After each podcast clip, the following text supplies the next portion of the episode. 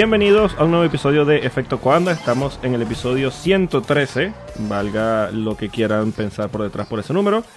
Eh, episodio número 32 de esta, de esta tercera temporada y nos acompañan como siempre los señores Alex Reyes y Rubén Carballo. Antes de darle paso a, a los sospechosos de siempre, quiero bueno aclarar y, y disculparme de entrada eh, por el tono de voz. Ahora mismo estoy un, un poco afónico, aunque tal vez en principio no se note mucho. Pero yo, a ver, no se grabó Efecto Coanda la semana pasada porque yo tuve un viaje como invitado a la organización del Gran Premio de México y me he pasado todo el post carrera gritándole al padre de, Me- de- de Checo Pérez que se quite de la toma. Entonces, eh, por eso estoy un poquito así. Señores Alex Reyes y Rubén Carballo, señores, ¿qué tal? Oye, mu- muy. Me alegro mucho de que hayas estado allí porque yo me acabo de levantar de la siesta del Gran Premio.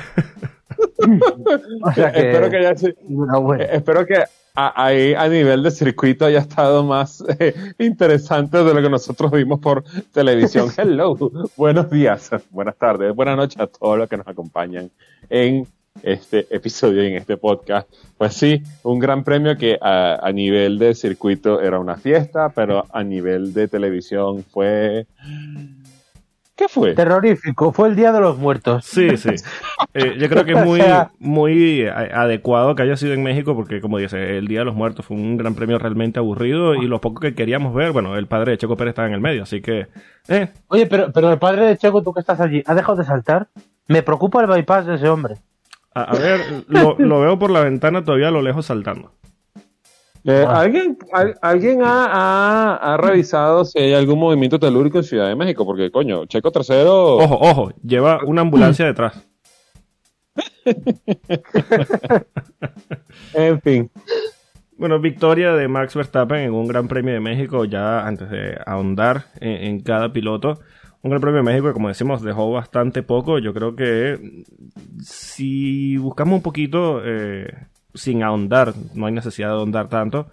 Pero en lo interesante que se dio esta, esta temporada, este Gran Premio es un lunar.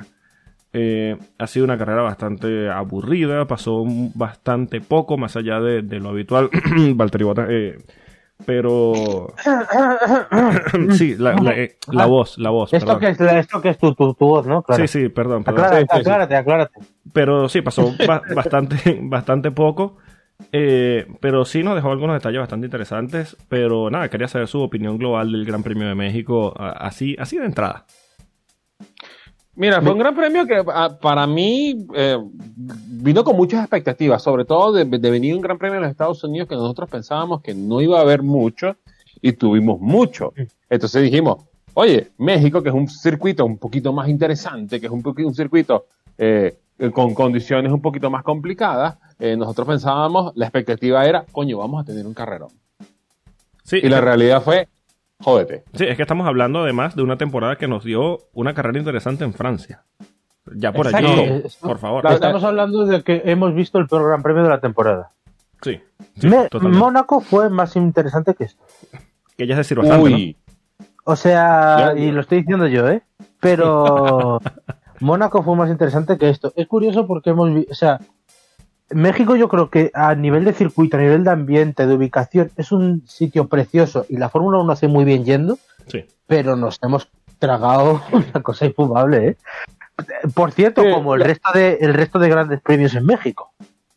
Sí, yo, a ver, estoy de acuerdo eh, que ya hay un problema eh, de base que es el diseño del circuito, ¿no? Yo creo que se presta para poco a pesar de tener tres zonas de DRS.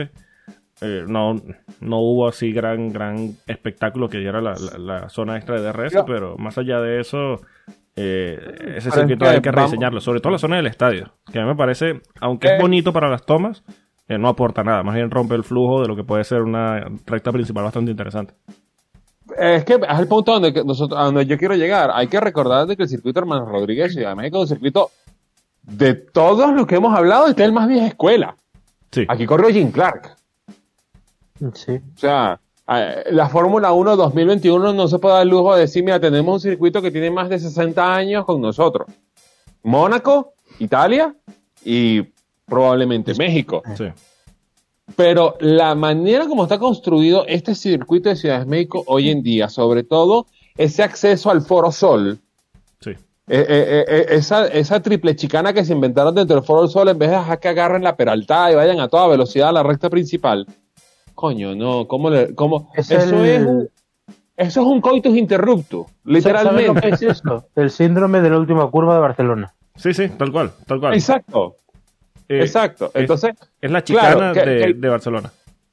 Exacto, pero lo que pasa es que aquí te lo venden como, está bien, tenemos esto que rompe todo el circuito, pero, coño, puedo meter 150 mil personas más allá adentro.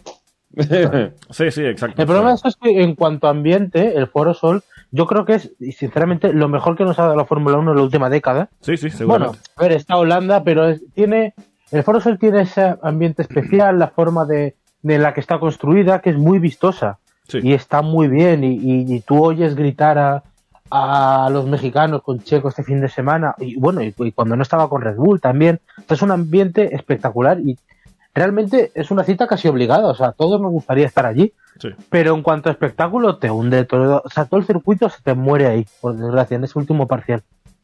Sí, sí, porque fíjate que nosotros venimos de la zona de las S de alta velocidad para entrar en esa y qué de pinga fuera que hiciéramos esas S, entramos en la recta posterior, sube la peraltada y agarras toda la recta principal con DRS. Me parece Exacto. asombroso. Sí, eso haría primero que la- las velocidades al final de la recta sean unas cosas increíbles, pos- posiblemente de récord. Eh, y segundo, que esa primera curva, primero, se podrían ver incluso hasta fallos de freno. Eh, y segundo, sería cuchillo. Sí, sí. Sería algo a, muerte. Pero bueno, eh, vamos a repasar un poquito. Bueno, antes de repasar, yo sé que solemos repasar primero la parrilla. Ya lo vamos a hacer. Pero hay que dar una mala noticia. La mala noticia es que después de este Gran Premio de México y a falta de cuatro carreras del final, Valtteri Bottas no, No. puede ser matemáticamente campeón del mundo esta temporada. Ah, por favor. Oh, no. Anyway. Ah. Anyway, eh, primer lugar para Max Verstappen, segundo lugar para La pole, Hamilton. la pole era por eso, ¿eh? Sí, sí, o sea, él claro. estaba pensando en clave mundial. Que pasa es que no es un alma incomprendida. Bueno, de hecho, eh, yo lo, bueno, lo, lo pusimos por, por Twitter. Eh, quien hace la pole en México no gana el mundial, así que bueno, ya por ahí va mal la, la noticia para Botas. Ay, Ay, primer lugar para Max Verstappen, segundo lugar para Lewis Hamilton. El podio lo completa eh, Sergio Checo Pérez. Cuarto lugar para un muy impresionante Pierre Gasly. Quinto lugar para Charles Leclerc. Sexto lugar para Carlos Sainz. Séptimo lugar para Sebastián Vettel. Octavo lugar para Kimi Raikkonen. Novena posición para Fernando Alonso. Y Lando Norris cierra los puntos. Fuera de los puntos. eh, Antonio Giovinazzi, eh, Daniel Ricciardo, Ocon, Stroll, Bottas, Russell, Latifi y ya. Fuera de, o sea, retirados. eh, Mick Schumacher y Yuki Tsunoda. Eh, hay que hablar, porque hay que hablar de esa primera, de, de la largada, mejor dicho, y esa primera curva, y cómo Max toma el liderato, porque yo creo que esto ha sido algo que, si bien tú puedes tomarlo como un lance de carrera, eh, otra muestra de- del talento de Max, del que ya hemos hablado muchísimo, pero esto es algo que se escribe en los libros de historia. Sí, sin Totalmente. duda. Eh, real- realmente lo que hizo Max fue inteligencia pura. No pisó el, el peine que le puso Mercedes el sábado. Y literalmente les dijo a todo el mundo, mira, yo prefiero salir tercero aquí que salir segundo.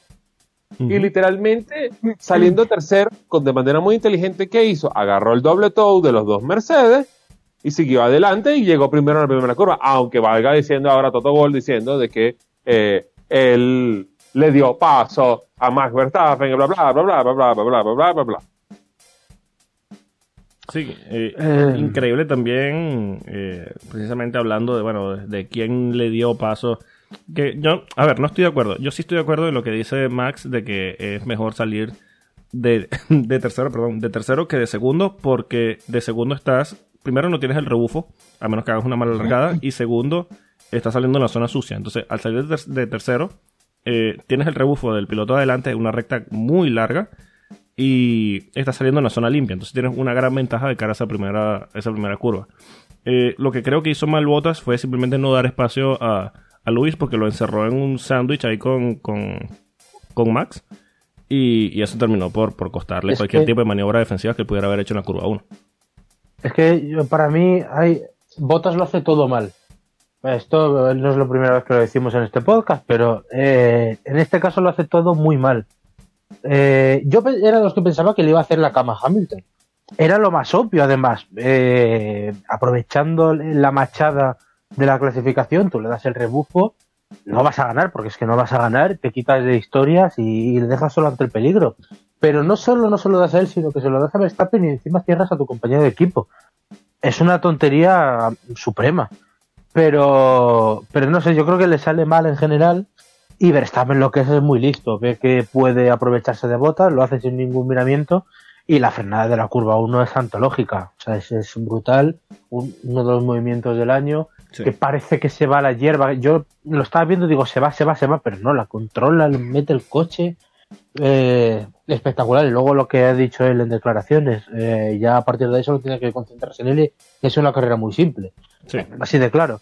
Mm, es tan simple y todo es tan perfecto que no sé yo hasta qué punto eh, lo del sábado fue un poco, no voy a decir pantomima, pero sospechoso eh, lo que vimos, aunque luego me imagino lo comentaremos más. Pero al final la realidad es que a Red Bull le ha salido todo perfecto.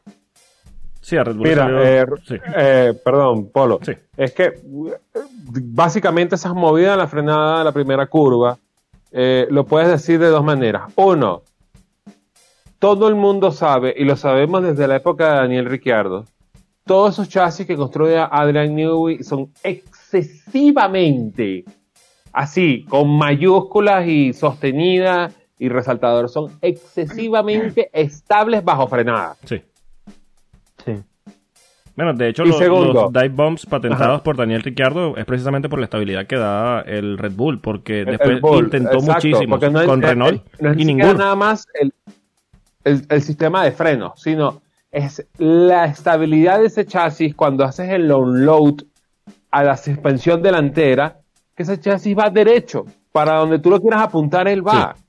y eso le permite a Max este edge, sobre todo en este tipo de circuito que tiene una recta larga y una primera curva, que es un asco, poder pasar. y dos, coño, es Valtteri Bota. Desde Bélgica ya sabe que no va a correr el año que viene. ¿Qué más le vas a pedir a ese hombre?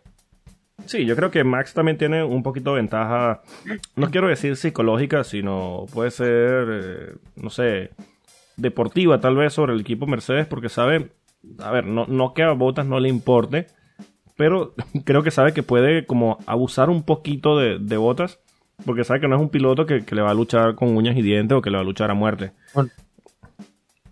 lo que no es que eso, lo sabe, pero eso lo sabe desde hace muchas carreras. Sí. O sea, en los momentos en los que Bottas ha tenido que frenarle, que no, ha sido capaz, Verstappen lo sabe desde hace mucho. Vamos, sí, claro, digo que sabe cuándo aprovechar. el mundial. Sí. Que sabe cuándo aprovechar.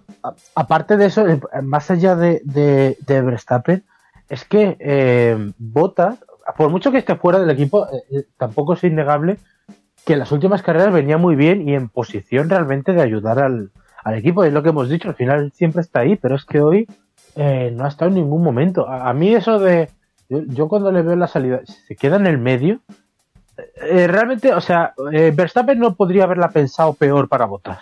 No podría. Sí, sí. Es como un poquito el meme de no esperaba nada de ti y aún así me decepcionaste. Sí, sí, tal cual. O sea, aún así, pues exactamente. Pero eh, no sé, al final la clave de la carrera estaba ahí, ¿eh? O sea, de hecho a partir de ahí eh, yo creo que todos hemos pensado que la carrera iba a ser aburrida y no nos hemos equivocado. Y, y al final Verstappen lo que nos ha quedado es una carrera muy Austria. ¿eh? A mí me recuerda mucho a Austria esta carrera. Sí, sí, es más, me recuerda mucho a, a, eh, a, a ciertos parajes que nosotros vimos en Austin cuando Verstappen se escapó y obviamente en Austin, eh, Hamilton empezó a recortarlo y a recortarlo y a recortarlo, pero aquí no importa por dónde recortara, dijo, no, chao, así. Me recuerda mucho a, en, en, posición cambiada a Turquía. Sí. Cuando, ¡pum!, se, escapó se escapó Hamilton y como que, no, viejo, aquí no podemos hacer mucho. Y precisamente, precisamente hablando de Turquía y, se hace la salvedad, porque se ve aquí también eh, en el Gran Premio de, de México, eh, son como la, perdón, son como las dos caras de la moneda, porque a partir de Turquía se vio una mejora y se vio muchísimo aquí en México, muy, muy marcada de la diferencia de ritmo entre Red Bull y Mercedes. Y eso solo tiene un protagonista, ¿verdad, Rubén? Sí, Adrian Newey, la leyenda viva y que nos dure muchos años, y el Christian Horner pensará lo mismo. Eh, que por cierto, llegaba al Gran Premio de México en el que ganó por primera vez Williams. Hace 38 años. Sí, sí. Hace 38 años. Ricardo para 13. Dicho eso, subió a recibir su trofeo. Sí. claro, claro. Le, han homenajeado de esa forma, le ha subido a recogerlo, pero para mí, más allá del hecho simbólico, em, es que yo creo que Red Bull se han dado cuenta de la importancia que tiene. O sea, uno lo analiza bien y además lo comentamos en el podcast. En Turquía llegó, bueno, después de Turquía, ya de cara a Austin y a esta carrera, dijo, he visto desde casa los errores que tiene el Red Bull y he tomado nota. Había mucha gente que decía, eh, bueno, no va a si le va a dar tiempo porque además carreras transoceánicas, eh, a lo mejor no ha trabajado del todo. Bueno, yo creo que ha quedado demostrado que sí porque mm, es que estamos viendo a, la Red Bull. Eh, en estas dos carreras hemos visto a la Red Bull que vimos, para mí, en el mejor tramo de este coche, que fue Mónaco, Bakú, Francia, Austria, las dos de Austria. Esas cinco carreras que además las gana Red Bull. Y luego ya en Silverstone cambiaron las tornas con las mejores que introdujo Mercedes y que, bueno, luego eh, se magnificaron con el nuevo motor y tal. y en ese tramo de la temporada que yo pensé, ahora el coche superior es el Mercedes, yo creo que esto le ha dado la vuelta. El Red Bull es muy superior, bueno, no sé, muy superior tal vez no, pero eh, superior para ser favorito en estas carreras, sí. Un paso por delante eh, completo está, seguramente. Claro, claro, claro. O sea, además, a mí me hizo gracia porque después de Estados Unidos, que fue otra carrera que le hizo mucho daño, y ya dijimos aquí a Mercedes, es de esos que te duelen. Eh, decía Toto Wolff, no, eh, las próximas cinco carreras las podemos ganar. Bueno, pues la primera en la frente. Eh, a pesar del teatro infame de siempre que vimos el sábado, eh, La, realidad es la realidad. ¿eh? Sí, y, es un cachetón a Mercedes. Y, a ver, yo entiendo que la estén pasando mal, pero yo creo que el deporte necesitaba que un equipo que parecía que hacía todo bien, que le salía todo bien. yo creo que es bueno ver que cuando se le presiona también tiene sus sus flaquezas, porque la verdad es que en toda esta era híbrida no han tenido rival. Al cual, y que, al final toda la era híbrida, por desgracia, ha sido juegos como los que vimos el sábado, muy cansinos, realmente eh, se merecen, por qué no decirlo, un correctivo así y, han encontrado con el arma de su zapato y, y es lo de siempre. Además yo esta tarde lo ponía en Twitter esta reflexión y me comentaba un amigo, eh, eh, Adrián Hugo es el tipo de personas que si los tienes en tu bando es Dios, pero si lo tienes en contra es tu mayor desgracia. Tal cual. Pues eso le está pasando a Mercedes. Sí, yo creo que no, no hay mejor definición. literalmente, mucha gente dentro de la Fórmula 1, cuando Adrián Hugo dice, hey, voy a cambiar de, ya no me gusta mi ambiente de trabajo, le, empiezan a llover ofertas de todos lados. Porque Adrián Newey es una de esas leyendas que lo ha visto todo vio los B12, vio los B10, vio los D8, estuvo en NASCAR, perdón, en IndyCar, y, sabe, y es uno de los grandes aerodinamicistas que tiene la Fórmula 1. Y ese es un talento que su peso es en oro. O sea, eh, tú no lo puedes tomar eh, muy a la ligera. Sí. ah, sí, Adrian Newey. Adrian Newey es uno de, las, de las pocas personas, y por no decir la única en la Fórmula 1, que puede elegir su trabajo. Él puede decidir en qué equipo trabaja. Así directamente. Exacto. La única persona que si mañana dice que se va, tendría 50.000 ofertas. Sí, sí, sí. No, o sea, es que Polo tiene razón. Eh, él puede trabajar, él puede escoger a Deadlock en qué equipo de la Fórmula 1 él quiera trabajar, siempre y cuando no esté Ron Dennis ahí. Claro, claro. Exacto. Es que mira, él el día de mañana, y, esto no lo digo por exagerar, él el día de mañana dice, eh, me aburrí de Red Bull, yo quiero trabajar para Mercedes y estoy seguro que en menos de dos horas tiene ese contrato redactado. Sí, sí. No, dos horas. y, eh, cobrando lo mismo que Hamilton. Sí, sí, sí, seguramente. Eh, él dice eso y ya Toto Wolf en la oficina pone el código, abre la caja fuerte, ahí está el contrato, fírmalo. Sí, sí. Ya, ese contrato está redactado. Ya estaba listo. Ponle fecha. Lo, único que hay que ponerle es nombre y cuánto va a ganar. Sí, sí, fecha. Porque eso obviamente. Cheque en blanco y tú eliges. Exacto. Exacto. Tú fírmame el contrato y yo te firmo el cheque en blanco, ya está. That's it. Eso es todo. Bueno, eh, precisamente hablando de, Mercedes, eh, segunda posición para Lewis Hamilton, que desde la curva 1 ya se vio indefenso ante Red Bull, pero a pesar de eso, bueno, supo mantenerse en una segunda posición. Y aunque se puede decir, mira, sí, si no puedes ganar, lo mejor que puedes hacer es un segundo lugar. Eh, lo cierto es que minimizó bastantes daños viendo el ritmo que tenía Pérez al final de la carrera, pero esto de minimizar daños llega a un punto en que deja de, de tener tanta relevancia, tomando en cuenta que quedan cuatro carreras y ya la diferencia es de 19 puntos. Lo que tiene que pensar Hamilton es que con una victoria de Verstappen más ya no depende de sí mismo. Sí, exacto.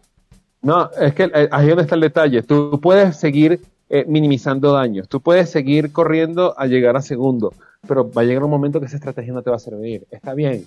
Eh, ellos se llevaron ese golpe en la cara con el Gran Premio de los Estados Unidos cuando todo el mundo dijo, no, ese es el patio trasero de Mercedes.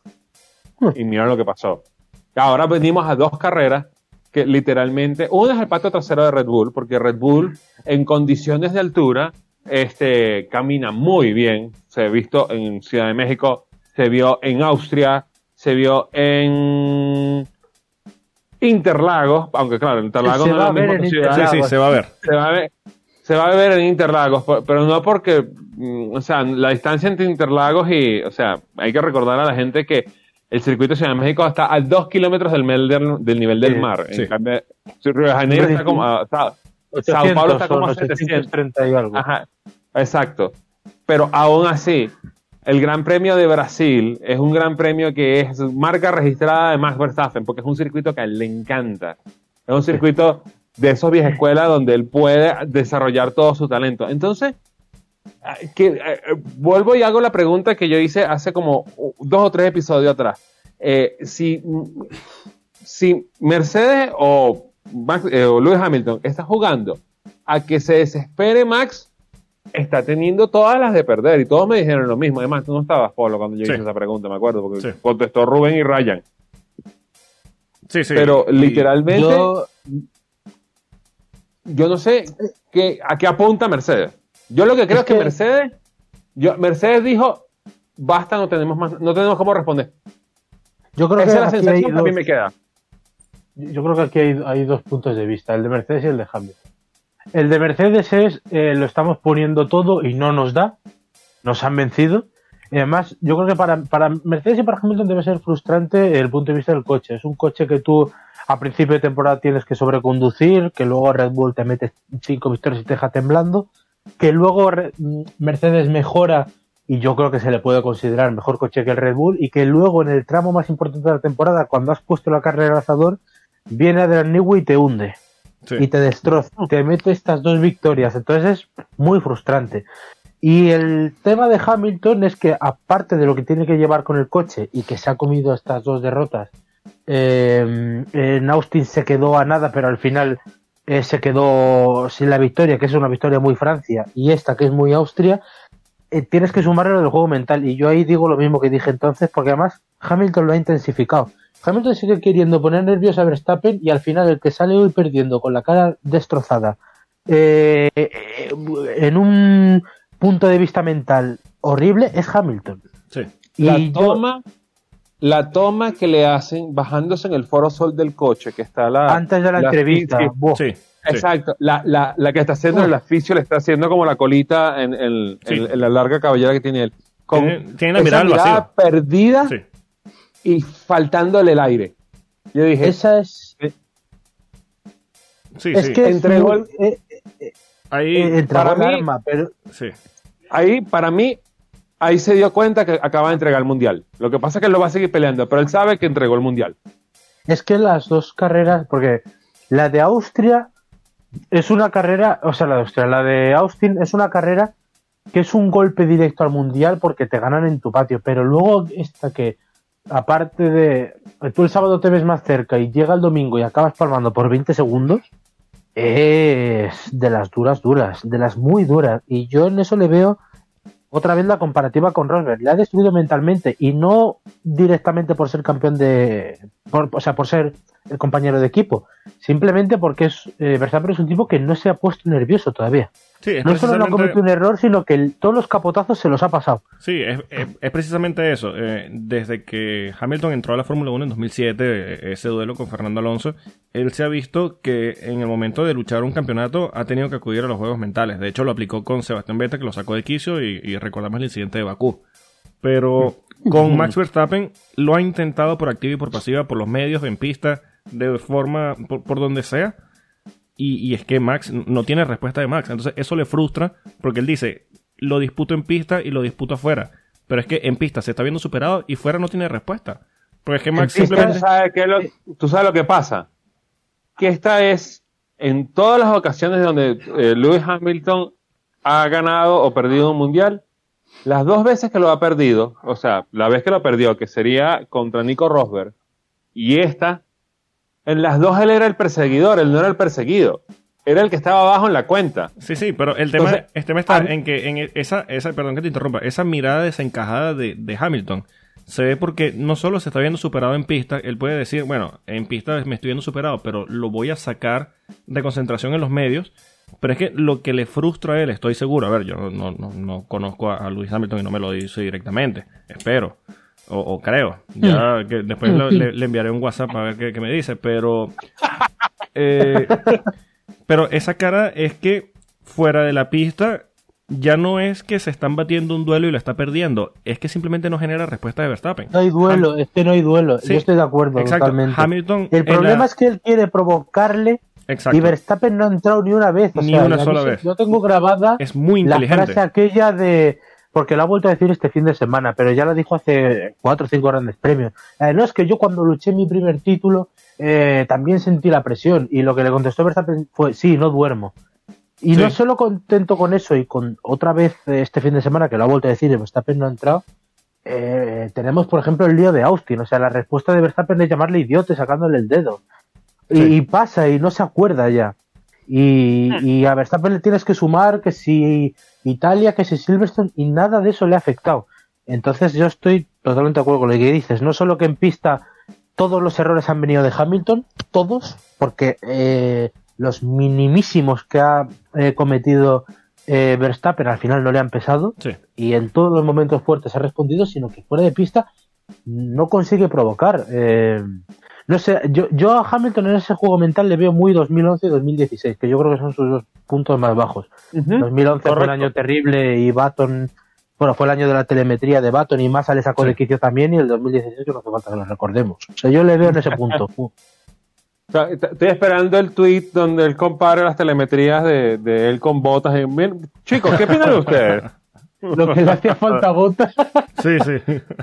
joder. Coño, coño, por favor. Sí, sí. de verdad Traditions, ¿eh?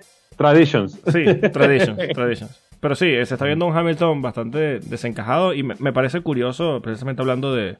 Bueno, primero, eh, en esto de- del juego con los medios y tal, eh, con los medios de comunicación me refiero, eh, en la entrevista post carrera de este Gran Premio de México, dijo cuatro cosas y en las cuatro cosas dijo, sí, es que el Red Bull es mejor. Él está buscando de alguna forma que el, el Red Bull, que desde Red Bull digan, eh, no, no, es que Mercedes está en este juego, ¿saben? De, de no, que tú eres mejor, no, que el otro es mejor, no, que a ver si entra en juego, pero es que desde Red Bull yo creo que entendieron la estrategia de Max de, mira, deja que ellos se den contra la pared que quieran, eh, en este momento vamos a centrarnos en nosotros, nos está funcionando y, y yo creo que van a terminar eh, el campeonato de esa forma. Me parece curioso también que por primera vez en la temporada, eh, en la entrevista post carrera le, le hablaron a Max sobre el título y él dijo, mira, sí, eh, falta mucho por disputar, esto puede cambiar muy rápido, pero de momento se ve bastante bien. Es lo único que ha dicho en toda la temporada sobre el título de, de pilotos. Eso yo se lo vi hacer al Cholo Simeone con el partido a partido y cuando dijo que podía pelear la liga la acabó ganando. Sí, O sea que yo le veo muy en ese plan, pero mm, eh, mu- muy, interesante también eso que has dicho de, de las declaraciones por carrera, porque efectivamente las cuatro veces, a las cuatro respuestas tenían un el Red Bull es superior y me parece una, mm, bueno, lo hemos hablado ya aquí alguna vez, pero como me parece que se ha eh, intensificado, eh, al final la estrategia muy inteligente de Red Bull es que Verstappen no solo no contesta, sino que se lo deja todo a Christian Horner. Hasta eso lo han entendido. sí, Porque en Mercedes está Toto Wolff metiendo mierda y haciendo el jueguecito y, y con todo y que si el sandbagging y para arriba y para abajo. pero Hamilton eh, colabora, bueno, eh, está a la desesperada a ver si Verstappen salta, pero en Red Bull solo hay una voz discordante y Horner tiene las suficientes tablas como para echarse todo ese peso encima. Porque hay, hay un hecho curioso en esto de, de las declaraciones de Hamilton, porque él lleva toda la temporada hablando de, de la superioridad de, de Red Bull, de la superioridad de Max, que Max hoy fue superior, Max eh, hoy fue más rápido que nosotros, eh, apuntando siempre directamente a Max o a Red Bull.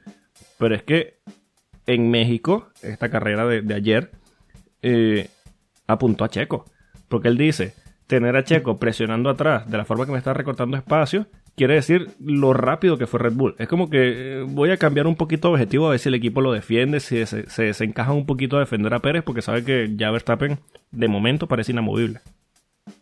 Que además son, por cierto, son tirarse, es tirarse piedras contra su propio tejado. Sí, sí, es horrible. Porque El- en base a eso, ¿qué, se puede pensar de que Botas hace la pole el sábado y no él? No, y son comentarios, ¿Sabes? ah, exacto, y, y son comentarios de muy mal gusto además. No, no, bueno, por y, supuesto. y- y, por ejemplo, tenemos otro comentario que, que después de decir todo esto, entonces él va a criticar a Valtteri diciendo, no me parece de que él le, dejó- le cerró la puerta a, a, a Verstappen en la primera curva. Entonces, coño, ponte tú aquí, inténtalo tú. Sí. Si el jefe de equipo fuese alguien un poquito menos inteligente que, que Christian Horner, seguramente le diría a, a Checo, mira, tira un par de cositas contra Valtteri y, y se acabó, pues. Los dejamos en el Exacto, suelo y ya está. Sí, pero a- ahí tú sabes que, eh, a- aparte de eso, se está metiendo en un juego donde Christian Horner es un especialista, que es el de shit steering. Ahí salió diciendo que eh, Toto Wolff lo ha hecho muy bien en un equipo que heredó. A mí me encanta, a ver, eh, eh, yo creo que, Oh. que aplica también. Pero lo mejor de ese momento es la pausa dramática, ¿eh? Sí, sí, sí. A mí- sí, sí, sí. yo, yo sé que aquí también aplica un poquito lo que decíamos de, de, de Adrián Newey, ¿no? De que si lo tienes a favor es Dios y si lo tienes en contra es el diablo. Eh, Christian Horner está pasando o, o- o aplica también esto de, de- de esa definición porque lo está sufriendo mucho Toto Wolf. Toto Wolf está sufriendo muchísimo a Christian Horner y ya no sabe cómo sacárselo encima. No está acostumbrado a jugar de esta forma. Christian Horner sí, y se le ve muy incómodo a Toto. No sabe cómo entrar, no sabe qué decir. Y Christian Horner todos los fines de semana le está poniendo el dedo ¿Sabes encima y se le nota molesto. Es que esto es otra cosa igual. Toto Wolff se creía como fariseo mayor del reino, que a mí es una palabra que me gusta mucho cuando se refiere a Toto es un fariseo absoluto. Sí, Eh, total. Es, es- es que es, es Sí, sí, de literalmente un fariseo. Totalmente. Él se cree que no hay nadie por encima, pero se ha encontrado con un tipo que es de esta gente que parece que tiene mucho tiempo libre. O sea, que, que, que da igual la hora a la que tú le digas algo, que te lo va a responder y, te, y va a ir a peor. Mira, Christian Horner Y es una tuitera adolescente. Eh, ¿Tiene No, que ver eso algo con que su mujer es una Spice Girl? Eh, me reservo el comentario. mm, no sé. Me reservo el comentario. Pero totalmente. O sea, es literalmente una, una adolescente con mucho tiempo libre y desequilibrada mentalmente. Sí, sí. No, eh, literalmente lo que pasa es que, ¿cómo ha sido la dinámica entre Toto Wolf y, y Christian Horner? Christian Horner eh, viene Toto Wolf y cuando ellos están arriba le dice las cosas, pero Toto Wolff, eh, Christian Horner no puede responder porque, ¿por qué? Porque el equipo está abajo. Pero ahora que está arriba va todos los días y le pasa el dedo por la cara. Eh, Hola, Toto, ¿te acuerdas? Sí, sí, la, la discusión del momento es quién es el de las pantomimas. Uy, Christian Horner dice que el de las pantomimas es Toto Wolf y Toto Wolf dice que el de las pantomimas es Christian Horner. Eh, el Eh, fondo del Por caso... cierto, fue eh, a- a- al hilo de esto, eh, no le está dando, eh, o sea, Toto Wolff no le está dando a Christian Horner más guerra que la que le dio eh, nuestro amigo Cyril. no, Por- no, por sí. Para o sea. Eh, para, para Christian Horner, Toto Wolff es un rival fácil. Sí, y sí, eso sí, que Toto sí. Wolff eh, nos ha hecho sufrir, o sea, este mismo sábado nos hizo sufrir. Ojo, hay que Porque decirlo. tú le ves con esa sonrisa y dices, te odio. Sí, Pero mm, mm, Horner se lo tiene muy merendado. sí. eh, hay que decir que Cyril Abiteboul, hay que aclararlo al principio, es un terrorista. Pero eh, hay que darle crédito al hecho de que supo desencajar a Christian Horner, que no lo puede hacer cualquiera. Sí. Eso requiere talento. No, Necesita ser una a especie... Horner porque le acabó saliendo bien como le sale todo. Sí, Pero lo- los meses aquellos para nosotros se quedan. Sí, sí, increíble. Sí, Por lo menos supo llevarle el pulso. Sí. Bueno, eh, eh, estoy viendo movimientos telúricos aquí en Ciudad de México, así que creo que nos toca hablar de Checo, ¿verdad? Sí, sí, precisamente toca hablar de Checo, que bueno, hizo una carrera bastante Ya interesante. va. Yo creo que. Polo, Ajá. Polo, Polo, Polo, ya va. Sergio Pérez, ¿padre o hijo? Cuidado, cuidado. Porque ya, Sí. Hay pasos Ah. saltando. Cuidado. ahí va, ahí- por ahí va. Saludos a Sergio Padre. Hijo de puta. Eh, eh, ajá, vamos a hablar de, de Checo Pérez. hijo, hijo.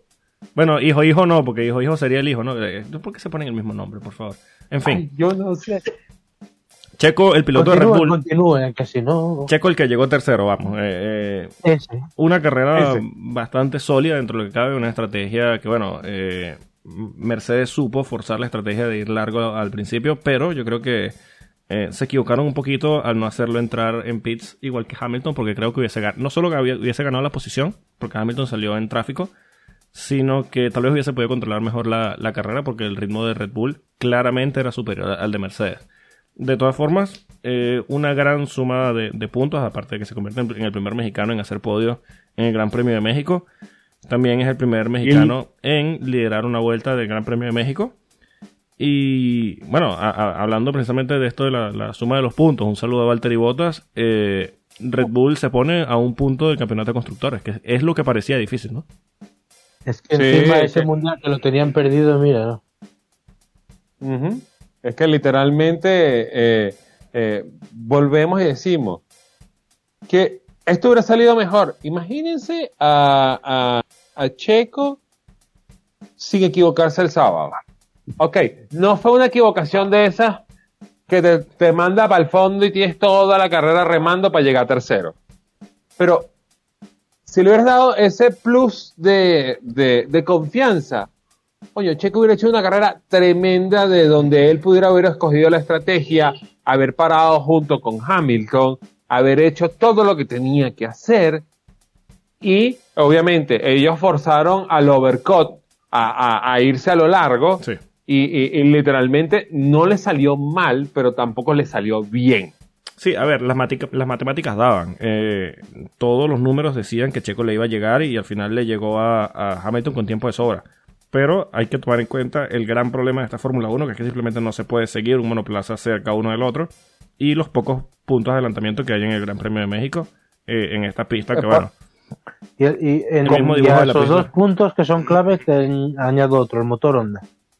Sí, por eso. Y aparte de eso, hay que traerse al inmortal Murray Walker con su célebre frase: Una cosa es llegarle y otra cosa es pasar. Exacto.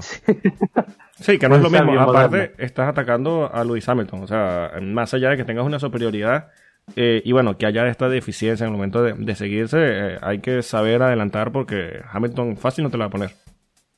No, no, por supuesto que no.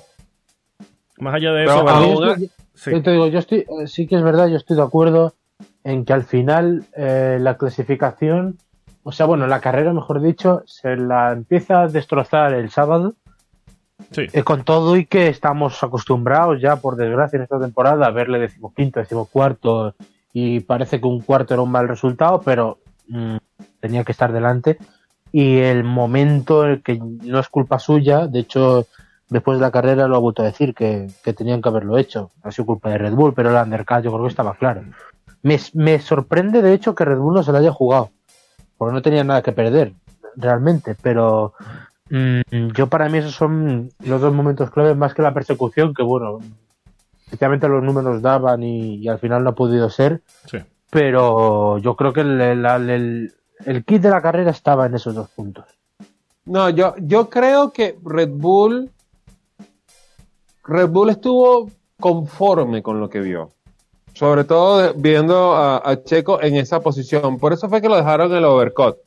Porque ellos, a ellos que le interesaba que, que Hamilton, eh, mm, perdón, que Verstappen estuviera lo más lejos posible. A eso es lo que ellos lo que querían que ganara. Checo, bueno, que llegue segundo, que llegue tercero, perfecto. Pero a mí me interesaba que le haya arriba. Entonces le estaban conformes, por eso es que no le cambiaron la estrategia. Hubiera sido más cerrada la batalla eh, por los tres puestos. Ahí sí de repente hubiéramos jugado todos a la misma estrategia, un undercut pequeño, un overcut pequeño, no, ah, déjalo que ruede. Claro, hay que recordar, eh, C1, eh, neumático duro, Checo y Ciudad de México. O sea, Sí. de aquí tenía para terminar la temporada, pero...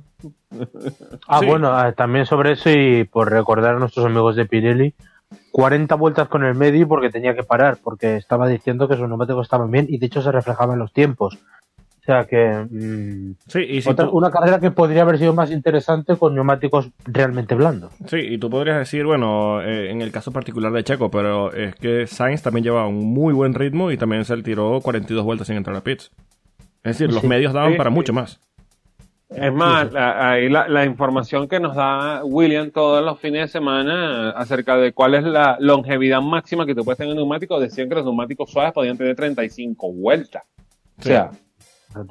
Realmente una tú puedes hacer el Gran Premio de México sin parar.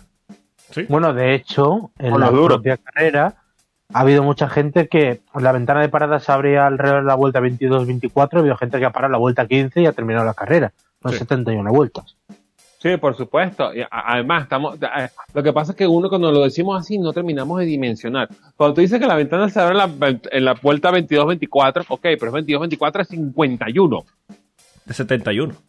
A 71, 71. 71, Tienes- o sea, Tienes que hacer 50 vueltas con un neumático duro que, a ver, lo peor es que nos hemos acostumbrado ya, pero hubo momentos en el que la Fórmula 1 las carreras eran a tres paradas. Eh, Sí, sí, yo, yo lo que no quiero, y, y es la sensación que no quiero que me quede, de que estos Pirelli se están empezando a comprar como, a, a- a comportar como Bridgestone, que eran demasiado buenos. Sí, no, no, no creo que es un tema bueno, de que sean eh, buenos. esta semana, por cierto, bueno, no viene al caso, pobre Checo, pero esta semana ha comentado Pirelli que para la temporada que viene se están planeando neumáticos más duros. Uf, Sí, pero sí. es que el problema, el problema no es que sea el, el compuesto más duro o menos duro, es que salga bueno. O sea, yo quiero que tengan un, un límite bueno y un drop-off, pero eh, tú a eso a, lo- a los, a los japoneses de Bristol le decían, mira, yo quiero esto, y decían, no, no podemos. Yo tengo que entregarte el mejor neumático, yo puedo en mi historia, en mi vida. Sí, el problema de base ya no está siendo de que sean muy buenos, sino que están pecando de conservadores. Y se está notando en Claro, los resultados claro. de, de- de los grandes premios, porque esto es absurdo. Es absurdo que se puedan hacer 40 vueltas con un neumático medio. O sea, ¿qué, qué estamos haciendo? Es básicamente... Es, es que esto de, de que, bueno, ahora los vamos a hacer más duros. O sea, a mí me sorprende Ah, ah, mucho esto porque ah. eh, tú ves Austin, carrera dos paradas, está todo el mundo conforme. A nadie le gusta esto. Y ellos lo siguen haciendo. Eh, ¿Cómo es? Me encanta este podcast. Estamos hablando del Gran Premio Británico. No, es que los de Pirelli son unos terroristas. Estamos hablando del Gran Premio de México. No, es que los de Pirelli son unos terroristas. Bueno, yo creo que queda un mensaje claro, que los de Pirelli son terroristas. Sí, sí, Exacto. ¿Para qué quieres saber? Exacto, lo que pasa es que ya son terroristas porque los neumáticos no sirven, pero aquí son terroristas porque los neumáticos son demasiado buenos. Mira, nos pusimos a hablar de otra cosa precisamente cuando estábamos hablando de Checo, no, no eh, de forma accidental. Yo creo que ya se le ha dado bastante. cu- Cuidado, viene, viene. Cuidado. Ya pasó de largo otra vez eh, Checo padre. Eh, lo que pasa es que se le ha dado demasiada atención y, y ya, ya, ya basta, porque cada vez que lo mencionamos, no, no voy a decir el apellido, pero cada vez que lo mencionamos pasa el hombre por aquí saltando, así que cuidado. Sí, sí, sí. sí. Bueno, y un- una última cosa entonces, para no alargarnos más y que no venga este hombre que le va a petar el corazón. Eh, en el momento más decisivo de la temporada para Red Bull ha aparecido el mejor checo, ¿eh? Tercer Sí. podio consecutivo. Sí, totalmente Sí, de acuerdo. señor. Y es lo que necesita eh, Red Bull ahora mismo. Eh, Eh, más allá de eso, vi una comparativa, ahora desgraciadamente no la tengo a mano, eh, de Checo Pérez contra eh, Pierre Gasly y, y Alexander Albon. Y la- la- los números son lapidarios. Eh, todo está a favor de No, Checo no, y, es que y no hay nada que hacer. nosotros, nosotros decíamos que para que este Red Bull hiciera lo que hiciera, Checo necesitaba despertar. Bueno, Checo despertó y despertó en el momento perfecto de la temporada. Sí, más allá de eso, no, eh, a ver, no quiero eh, decir que eh, un saludo a Valtteri Bottas que sea culpa de Bottas, pero eh, Checo despertó y miren cómo está el campeonato de, de constructores. Lo necesitaba Exacto. Red Bull, respondió, Mercedes ha resbalado en donde no solía resbalar y esto lo ha sabido capitalizar un Red Bull que puede irse con manos llenas. Cuidado. Sí, sí, sí, cuidado, cuidado. Pero bueno, vamos a hablar del fantasma. Pierre Gasly, eh, nadie lo vio, nadie supo qué hizo.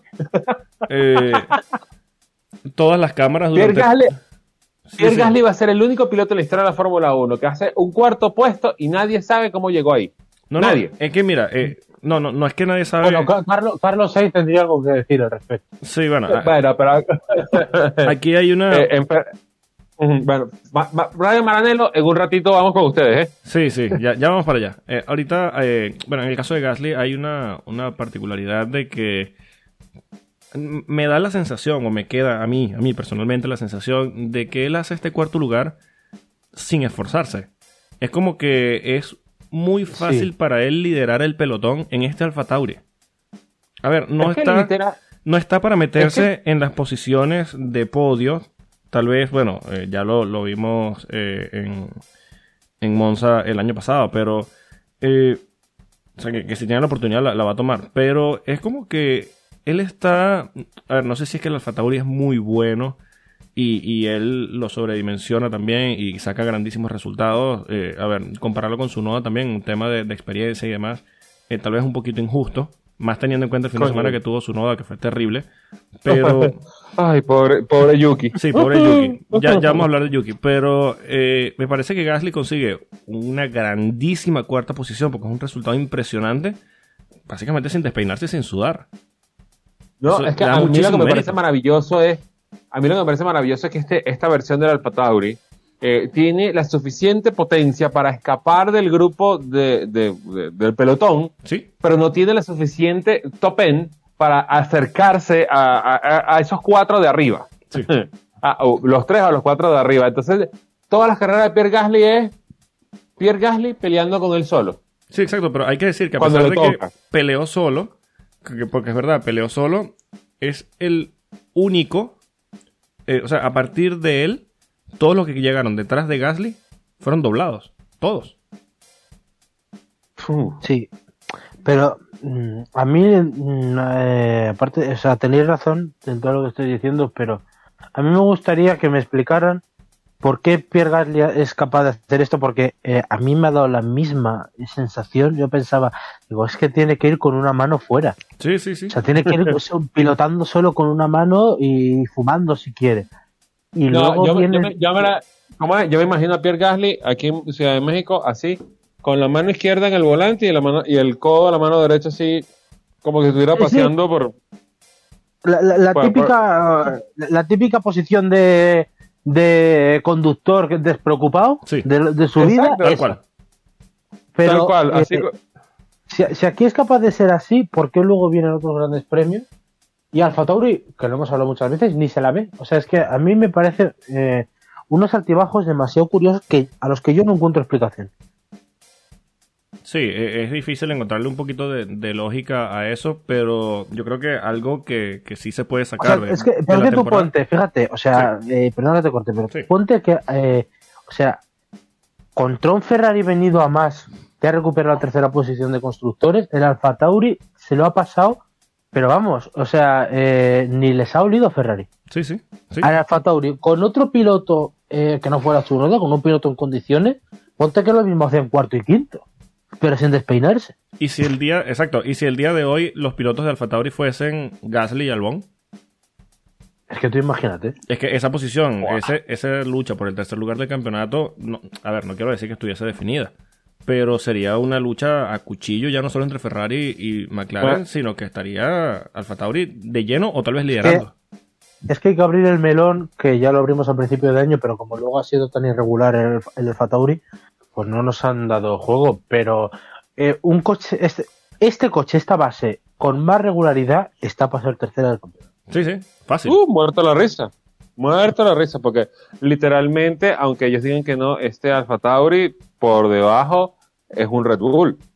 Sí. Sí, sí, claro. Es un Red Bull. Claro, a, mí- a, a- a- a mí me recordaría que pusiste ese comentario de Gasly y Albon en el mismo Red Bull, eh, en el mismo Alfa Tauri. Me recuerda en esa época en MotoGP cuando Ducati estaba en, en- en ese pantano que no movían ni para adelante ni para atrás, que entonces lo que terminaban peleando entre ellos mismos. Así Sí. fuera. o sea, no son lo suficientemente rápidos para alcanzar a las Yamaha y a las, y a las Honda, pero eran más rápidos que los CRT o, o- o como se, o no me acuerdo que ya sé si era la época de los CRT. Sí, Pero sí, literalmente, no o sea, literalmente es así, pues es que quedaran ellos dos peleando ahí solo, tuvieran una hermosa batalla, pero Sí, luchaban Yuki entre no ellos. es- Pero exacto, Yuki no es Albon. Exacto, exacto. Y bueno, ya, eh, bueno, yo creo que el poco más se Sí, puede decir de vamos, Gasly porque vamos es que a hablar no de pasó Yuki, nada. vamos a hablar de Yuki. Sí, sí, sí, sí, vamos, vamos. Bueno, no, no, no, va- lo, lo de Yuki lo, lo voy a dejar un poquito de lado. Yuki se va a reservar la artillería para el Sí, final. sí, sí. Eh, porque Yuki el fin de semana fue bastante, eh, ¿cómo se dice? Como muy, con muchos problemas que poco o nada tuvieron que ver con él y se le achacaron muchas cosas que no tenían nada que ver. Pero bueno, ya, ya, vamos a ahondar en, el tema de, de Yuki. Vamos a hablar un poquito y atentos en Radio Maranelo de, de Ferrari, porque Charles Leclerc y Carlos Sainz terminan en quinta y sexta posición, pero eh, viendo la, la interna de Ferrari, Carlos Sainz fue muy superior a Leclerc durante todo el fin de semana. Atenti, Radio Maranello, atenti, atenti. Carletto y Carletto. Eh, no sé, a mí me quedó una sensación de que terminaron peleados el fin de semana. No sé si peleados, pero la, a ver, yo creo que Leclerc termina por delante circunstancialmente, por las mismas situaciones de la carrera y, demás, pero me parece que en ritmo Carlos Sainz estuvo muy por delante de, de Leclerc. De hecho, bueno, eh, hubo un intercambio de posición para que Sainz cazara a, a Gasly, al final no pudo llegarle y le devolvió la posición. Pero eh, en este duelo interno, eh, cuidado, porque Leclerc, no quiero decir que no siga apuntando a ser esa superestrella, pero Sainz toca esa puerta con bastante intensidad viendo lo que ha pasado esta temporada. Que venimos diciendo en este podcast todo este mes, todo este año. Sí, Coño, lo que se, el, el peo que se le va a armar a Binotto cuando diga, ajá, ¿y ahora qué hago? mira, yo lo que espero, espero de verdad, es que tengan oportunidad en Ferrari de luchar por un título. Quiero ver a esos dos batiéndose ya no por un quinto y un sexto lugar, sino por victorias. El que no quiere ver los minutos. Sí, estoy seguro. Pero, sa- ¿sabes? lo- Ferrari es un. Es un- una temporada muy. Muy a lo Ferrari, muy lo que nos podíamos esperar, conociendo Sí, eh, muy- a los muy- implicados en el tema. Muy, muy a la italiana. Así Sí, de sí, drama, de, de drama. Ah, ah. Locura italiana, sí, Sí, es que no tiene otro nombre, locura italiana. Eh, Sainz, eh, desde luego, yo creo que es el más beneficiado. En general, de hecho, yo creo que vamos, eh, eh, como tú dices, el fin de semana sido muy superior a Leclerc. Y yo con Leclerc tengo. em, eh, es una cosa un poco rara, pero yo o sea, le veo sigue siendo esa superestrella. Creo que no le está viniendo bien mentalmente este año, que lo está pasando, o sea, no está pasando bien. Sí. que Carlos tampoco eh, está ayudando eh, el nivel que está demostrando para que él esté cómodo. Pero sí que es verdad que no me esperaba, por ejemplo, un fin de semana así. Y mira que le hemos visto a Leclerc en algunos fines de semana. Algunos fines de semana estaba como muy en fuera de juego, vamos a decir. Sí. Que estaba, pero no estaba. Ahora, lo que pasa es que este fin de semana, por ejemplo, que no se ha acercado. Sí. Eh, incluso te diría que Carlos le ha adelantado fácil. O sea, hace una clasificación mala. Eh, él decía después de la, de la Q3 que no estaba contento, que creía que había hecho una mala vuelta y aún así estuvo delante de Leclerc. Y hoy, por ejemplo, eh, incluso alargando ese stint, eh, se iba a comer a Charles, porque es que se lo iba a comer. Le ha metido 5 segundos y le han hecho devolver la posición, que es una ferrarada muy bonita. Sí. Eh, no sé, eh, es uno de los pocos fines de semana en los que creo que Leclerc es que no podía plantar oposición. No podía plantar cara, no, no había Leclerc. Sí, le, incomodó el, el circuito de, de México. Quién sabe si, si habrá alguna otra cosa por detrás. Pero sí, lo cierto es que Sainz fue muy superior durante todo el fin de semana. Pero más allá de eso, eh, firman un, un gran resultado que los afianza en esa tercera, en esa tercera posición de- del campeonato de constructores. Adelantando a McLaren, que tuvo un fin de semana bastante malo. Soy yo el único que piensa que esto de McLaren puede deberse a que la están liando para 2022. Yo espero que sea eso porque lo que se ha visto en Cota y lo que se vio en México es que se han desinflado de manera dramática. Se han Sí, bueno, desconectado. Han puesto el automático. Sí. yo lo que creo que es eso, para que pusieran el automático y Ferrari está aprovechando para meterse ahí. Bueno, eh, aquí nadie está manejando, así que bueno, vamos para arriba. Yo recuerdo lo que dijimos, yo recuerdo lo que hemos dicho aquí en, en efecto Coanda cuando Ferrari dijo que se iba a enfocar en el auto 2022, dijimos, bueno, nada, esto es de McLaren, pero mira, mostraron la, la- trajeron la, la evolución del motor que vamos a usar en 2022 y, y es que McLaren, no solo que McLaren desapareció, sino que Ferrari dio un paso adelante bastante importante. Sí. Sí, sí. Tal cual. Y. ¿Qué decir? O sea, que si el precio por ver a McLaren más cerca de Red Bull y Mercedes es perder esta tercera posición entera para Ferrari. Pero no, yo sinceramente tampoco me lo esperaba. Pensaba que McLaren iba a plantar más cara. Que a lo mejor en Interlagos están muy bien, Sí. porque es un circuito que se les puede dar bien. Pero vamos, así de primeras, yo diría que Ferrari eh, es favorita en Brasil. Un circuito que tampoco se le da especialmente mal. Sí, yo tenía Sí, bueno. Eh, eh, perdón, Polo, Sí, porque sí. también ahorita que me estoy poniendo a analizar, bueno, vamos a, vamos a analizar que el Gran Premio de México de, de McLaren no fue bonito, pues. Lando tuvo que salir del fondo por otro problema más de Mercedes, de la planta motora, Daniel Ricciardo dándole a botas, porque bueno, es el pushing back favorito de nosotros, Sí, este, y, y literalmente se quedó atrapado delante de botas todo el fin de semana, así que eh, tuvo una carrera mala eh, McLaren, pero el problema es que tuvo una carrera mala, pero Ferrari capitalizó muy bien, muy, muy bien. Ahora, si este tren se continúa viendo en Brasil, ya, ya preocupa, ya preocupa. sí. Ahora, si esto es consecuencia de que el, el auto de 2022 va a ser muy bueno, no me quejo. No, no, yo tampoco. Para nada. Bueno, séptima posición para eh, Sebastián Vettel. Eh, me parece que una carrera eh, sobria, una de esas que tampoco se le ve mucho. Pero bueno, supo eh, llevar el Aston Martin eh, dentro de los puntos y, y bueno. Me, me encanta porque cada vez que utilizamos sobria es porque no lo hemos visto. Cada Sí, vez que decimos que una carrera de alguien es sobria es porque no, es que no se le ha mostrado. Exacto, asumimos que si no se le ha mostrado es porque no tuvo ningún incidente que destacar. Entonces, bueno, eh, sobrio, por decir Eh, algo. Eh, eh, para, para nuestros queridos eh, oyentes y un saludo a todos ellos, a todos ustedes que nos escuchan durante todo este año y han escuchado todas nuestras locuras. Eso es un código interno de efecto cuando. Cuando, nosotros- cuando el señor Polo dice que tal piloto tuvo una carrera sobria, es que no lo vimos. Y ojo, ojo, que esto es algo que no van a escuchar eh, mucho estas dos palabras seguidas. Kimi Raikkonen y sobrio. Tampoco lo vimos. Kimi Raikkonen, octavo, una carrera sobria. Sí, sí. Tuvo buena, tuvo buena esta pelea al final. Eh, eh, Vettel, Raikkonen y Alonso. ¿Cómo es? Ahí hay cuatro y dos son. Ahí hay ocho campeonatos del mundo. Sí, Muerto la risa. sí, sí. Más, ¿Sí? más allá de eso, eh, si lo sumas, yo creo que llegas a la edad de Tutankamón. De, de, de, de, perdón, de Matusalén.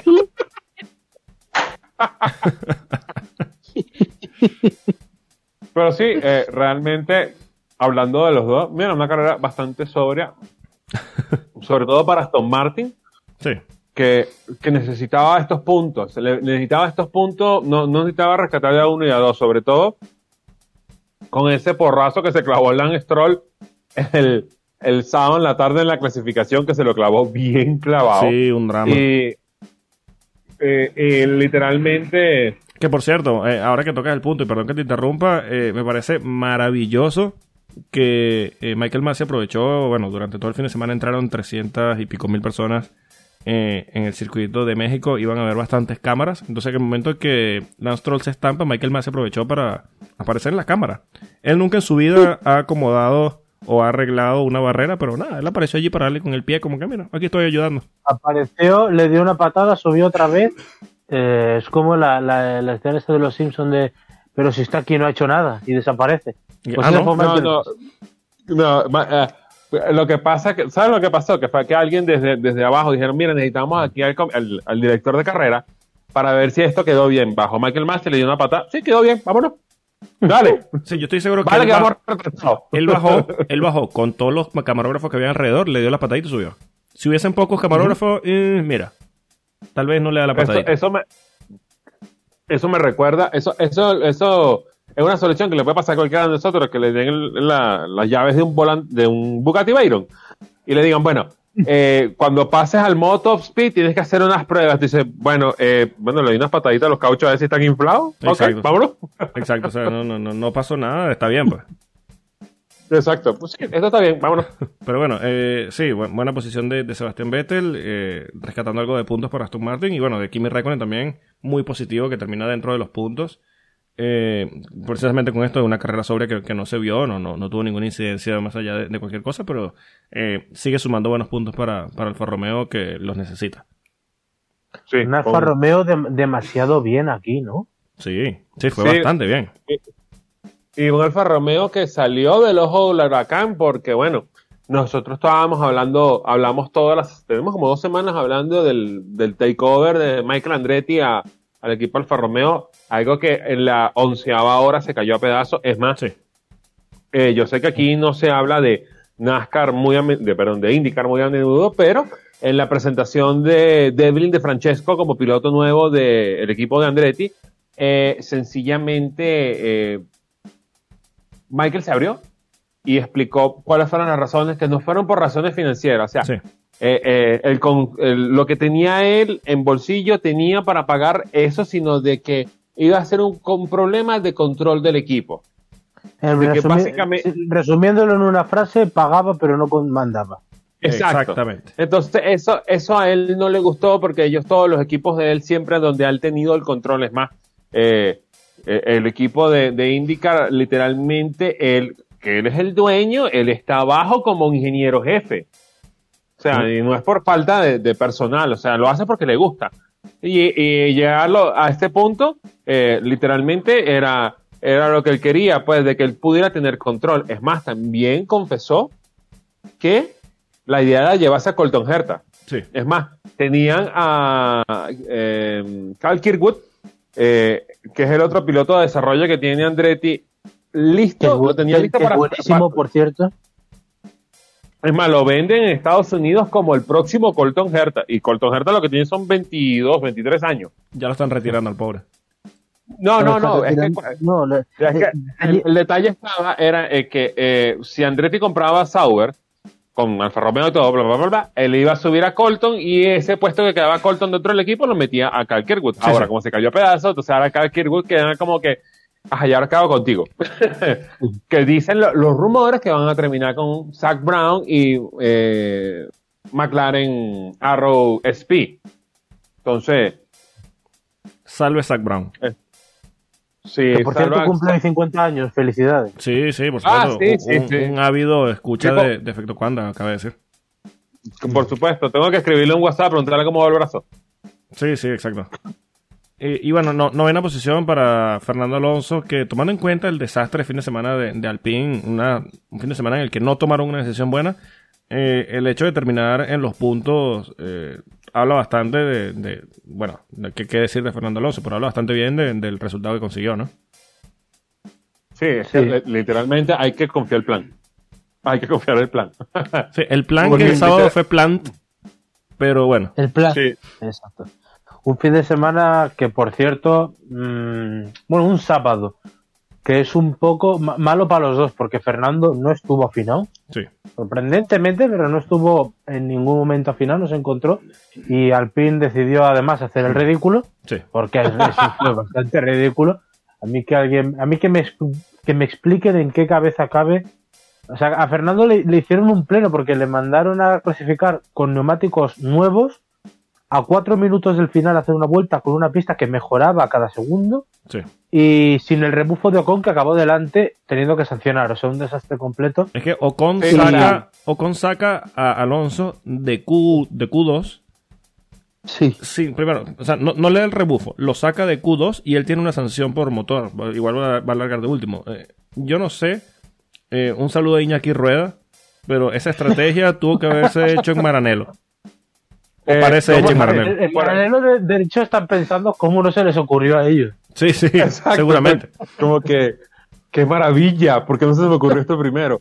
Primero, eh, David Ebrivio dice que se queda, que no se va, no se devuelve a MotoGP. Yo creo que ahí pasó algo relacionado con eso. Sí. Pero literalmente tú veías el final de la curva y tú decías, Alpan, ¿a qué juegas? Sí, ¿qué coño acaba de pasar? Sí. Eh, o, básicamente lo que se preguntó todo el mundo era, ¿es esto el plan? el plan. El plan, tal cual. Pero bueno, eh, más allá de lo que pasó el sábado, que fue un poco vergonzoso y lamentable, em, el domingo lo ha salvado Fernando. También es verdad que decimos esto pasó a duodécimo y eso le solucionó un poco las cosas. Eh, salvó la salida porque se encontró a botas. De hecho, si uno ve la onboard, de repente en medio de, la polvareda se encuentra a botas eh, de cara y lo salva y bueno, al final eh, dejó buenos detalles como el adelantamiento de Russell, que para mí es muy bueno. Sí, muy bueno. De hecho, pu- puede ser el mejor de la carrera tranquilamente. Y Correcto. al final salva los puntos, era lo que quería el sábado, por lo que dijo. Entre octavo y décimo, pues bueno, noveno. Sí. Nada, nada mal. Bueno, eh, entre- eh, no Entre excepción. octavo y décimo y noveno. Sí, sí, exacto. Eh, apuntó a eso y ahí está, el plan. Ah, eh, aparte de eso, ahora que es piloto, eh, uno de los pilotos que está mejor en forma, aparte de eso, ahora es pitonizo, ¿no? Yo voy a llegar entre octavo y décimo. Coño, pero Sí. octavo y décimo y noveno. Ya está. Sí, y bueno, y, y cierra los puntos, eh, ya lo, lo- lo hablamos eh, hace un momentico, eh, Lando Norris en un fin de semana en el que McLaren parece que las Américas no se le está dando muy bien, o no es que parece, no se le está dando muy bien. Y le costó bastante. Y bueno, este inicio de carrera con Richardo dándole eh, a Valtteri Bottas, eh, después el safety car y, y al final una falta de ritmo absoluta, eh, terminó por dejar un solo monoplaza en los puntos y un solo puntito. Lando hizo lo que pudo saliendo del fondo, ¿eh? Luego, hay, Sí. que, hay que recordar Sí, eso. sí, sí, sí, mucho Lando hizo. salió del fondo. Sí, eh, claro, hay, también- quien, hay, quien te- hay quien tenía que llevarse la mayoría de los puntos, era, era Daniel Ricciardo. Lo que pasa es que Daniel Ricciardo vio a, a Valtteri Bottas en la curva y le dijo, buenos días, fuckboy. Mm, Y va para afuera. Sí, sí, eh, eso es un- el master plan de, de, de Red Bull es que tiene alguien infiltrado en McLaren, le dio a, a Botas y bueno, pero eso no se dice. Sí, exacto. Bueno, cobrarse Hungría entonces. Exacto. Ah, Claro. Pero bueno, al final hubo un, La- un mal fin de semana de, McLaren y hay que ver si, si ahora tendrán la capacidad, que no hay motivos para creer que así será, pero vamos, hay que ver si tienen capacidad de respuesta ahora en Brasil. Veremos si Ahora. lo que estamos comentando, A ver va- si. Mm, No, a ver, A mí- ver, simplemente a ver si, si, si el coche de verdad lo van a. Lo van a. Bueno, no, no tocar, pero sí al menos, yo qué sé, jugar con reglajes o algo para.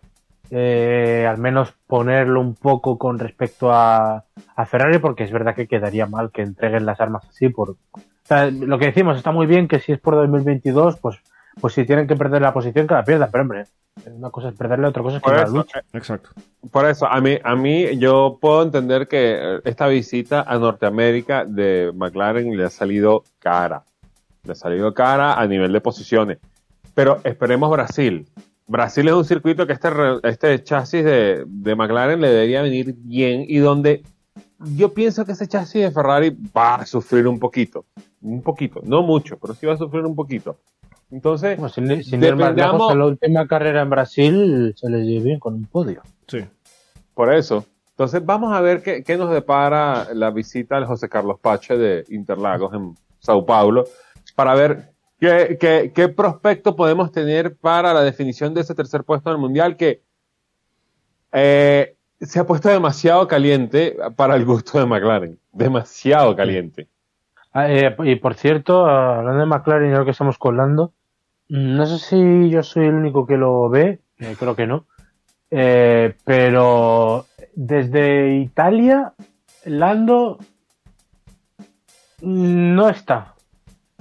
Sí, se le nota ausente.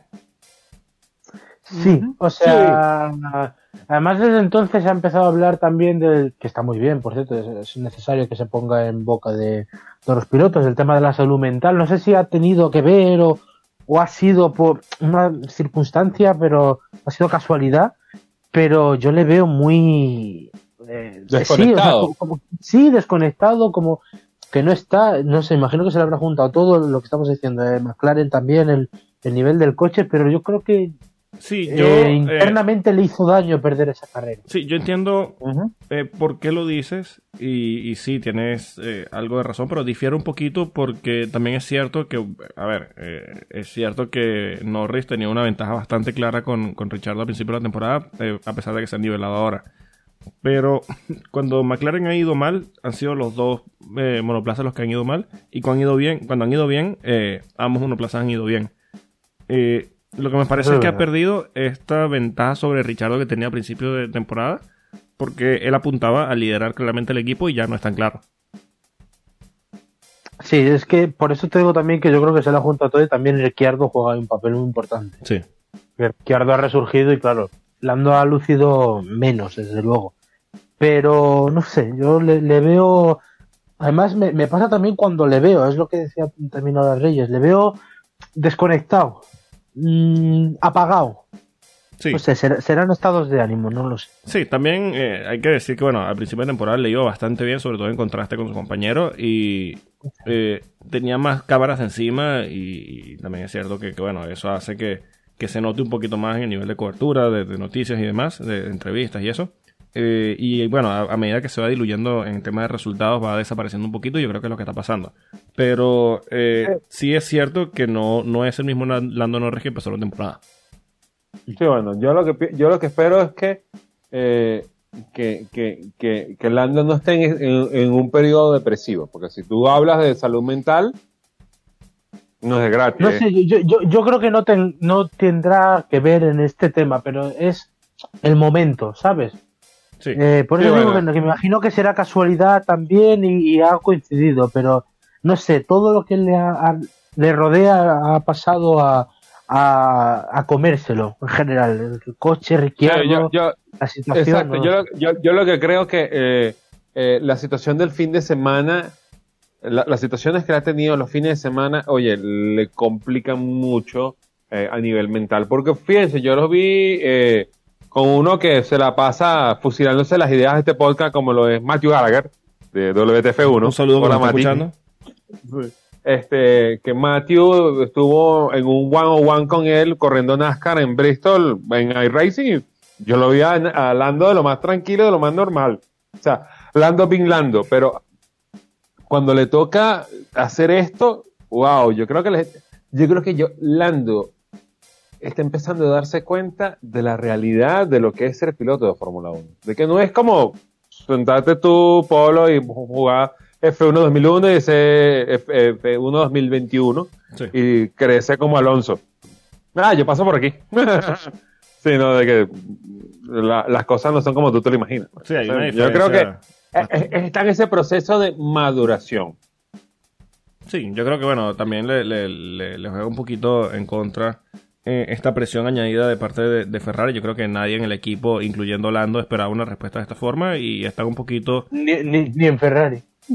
Es que ni Binotto se lo imaginaba. Ni, ni Binotto se lo esperaba. Exacto, entonces McLaren está ahora mismo, como dicen, eh, como, como sitting dogs, como que están allí parados y no, no saben qué hacer, como que Sí, sí. nos encontramos con un Eh, es escenario de que, de que no sabemos final qué de pasa. año, al final de año, John Elkan se le va a acercar a Matías Binotto y le va a dar la mano así, gracias por llevar a Ferrari al tercer puesto. Y me va a acordar la foto de The Office. Es que mira, eh, exacto, ahí precisamente lo, lo he visto ahora, justo antes de grabar el episodio de The Office, eh, en el que llaman a, a Michael a, a- a- a- a la sede de la compañía y le dicen, mira, tu, tu empresa va muy bien, ¿qué estás haciendo? Y él no sabe responder. Yo creo que eso va a pasar con Exacto. Binotto. John Elkan va a llamar a Binotto y le va a decir, mira, eh, buenísimo, ¿qué, qué hiciste? Eh, eh, bueno, no sé. No sé. No, me Pasó. no, es un trabajo de equipo. Sí, sí, un, un gran eh, trabajo de equipo. Ese código Aquí para la más reputida que hicimos. Pero bueno, dejamos, dejamos México atrás, ¿verdad? Sí, vamos, vamos a a- Brasil. Eh, bueno, ah, Brasil. antes- la, la, la, la, la, la, No, no, la, le- la, Bra- Nos falta, el, plato fuerte. Sí, sí. Antes de Ah, coño, hablar de, de- de- antes de hablar de, de Brasil, eh, quiero que hablemos un poquito de- también de- del fin de semana de Yuki Tsunoda. Tuvo un fin de semana espantoso, pero espantoso. Sí, espantoso en el sentido de que todo pareció voltearse en la, en la sesión de clasificación, en la Q3 específicamente.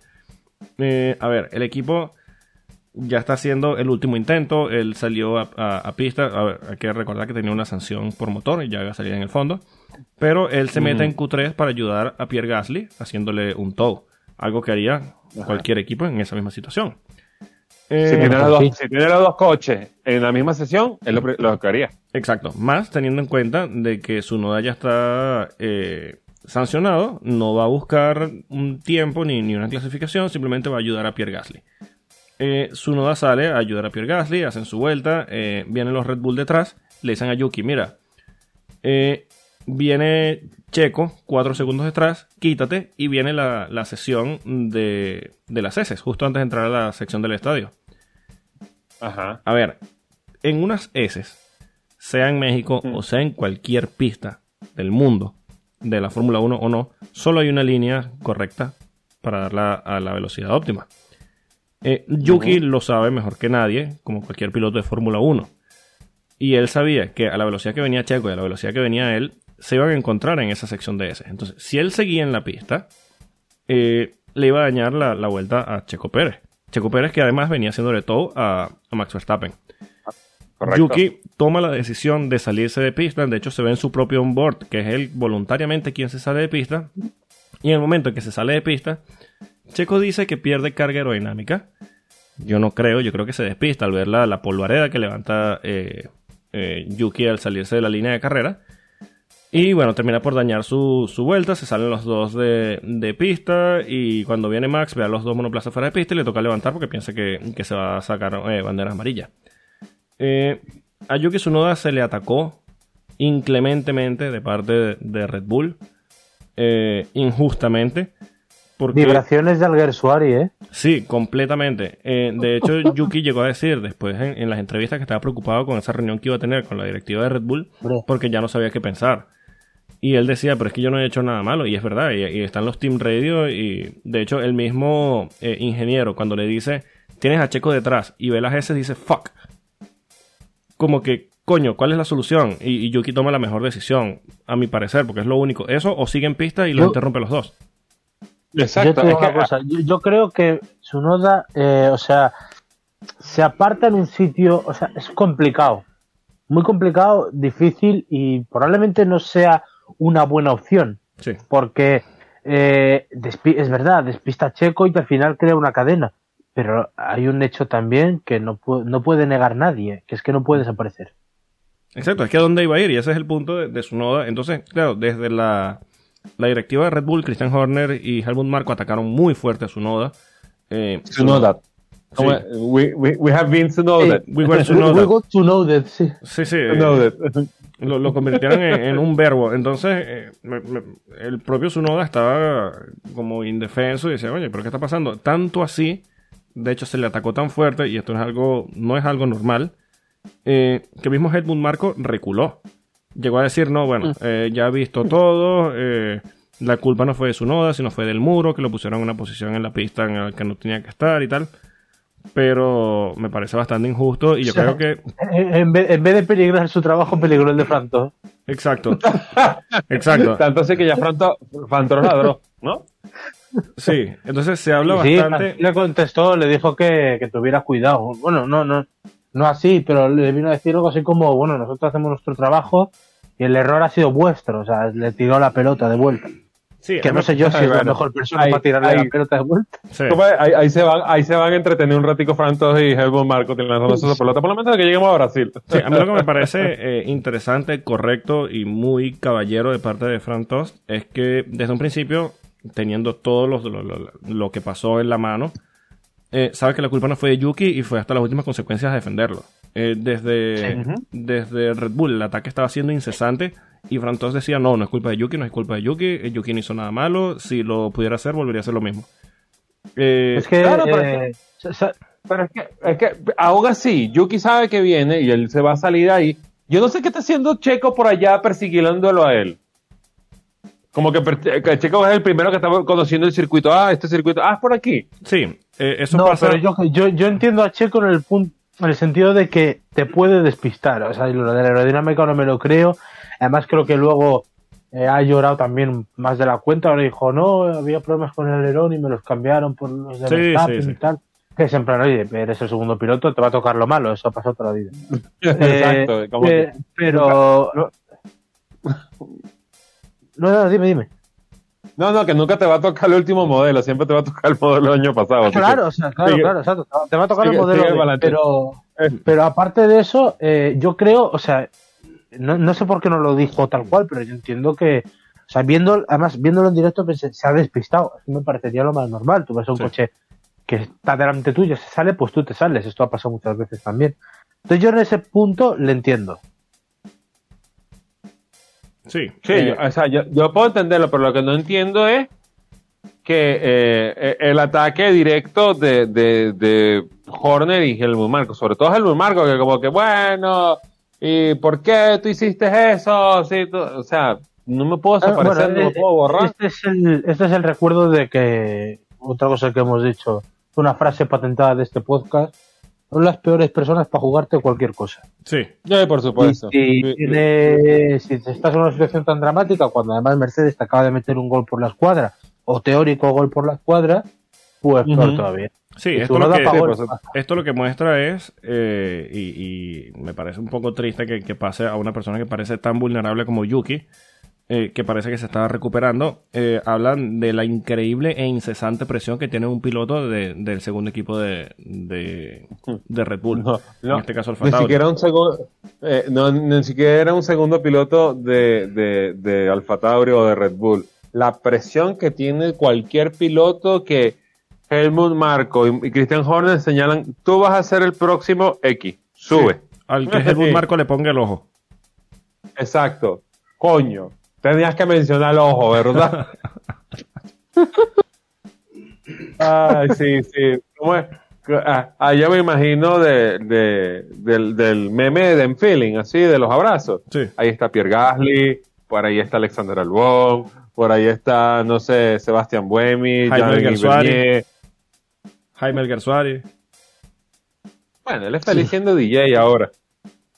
Pero por ahí leí más, cuando, que estaba pensando cuando- volver a pilotar. presentaron, cuando presentaron el DJ este que bajó la bandera, yo dije, coño, ahora es el nuevo nombre de Ja- Jaime Gersuari. No, por favor, no.